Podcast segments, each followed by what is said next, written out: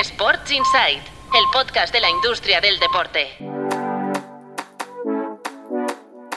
Muy buenos días, soy Álvaro Carretero y como cada mañana arrancamos el día con los titulares de hoy, del jueves 22 de junio.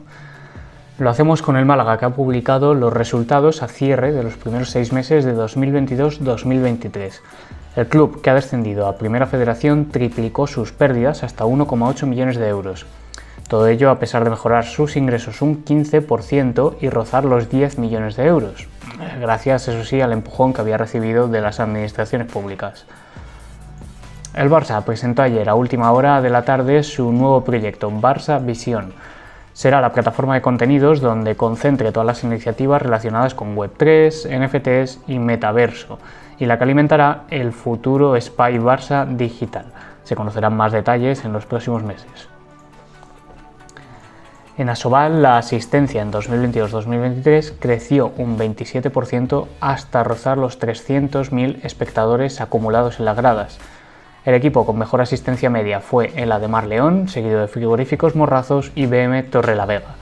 Tenéis todos los datos en nuestra web y spoiler, por supuesto, mucha más información en tu Playbook Intelligence, que como siempre os recuerdo en este podcast es la unidad de datos de inteligencia de mercado de tu Playbook y de un informe de asistencia a otro sobre deporte femenino. En este caso, ADESP ha publicado un estudio que muestra que el 41% de la población en España sigue tanto competiciones masculinas como femeninas.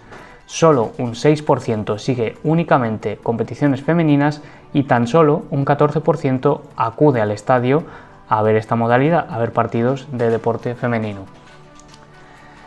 Y cerramos hoy el día con los titulares de este carrusel con el planado, ya que el Comité Olímpico Español, el Consejo Superior de Deportes y RTVE han firmado un nuevo acuerdo para renovar este programa de cara a París 2024.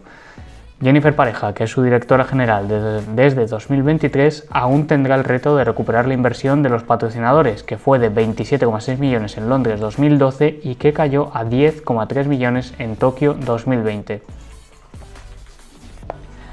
Eso es todo por hoy. Yo, como cada jueves, me despido hasta la semana que viene y os recuerdo que mañana volvemos con la edición completa de Sports Insight. Muchas gracias por escuchar. Sports Insight, el podcast de la industria del deporte.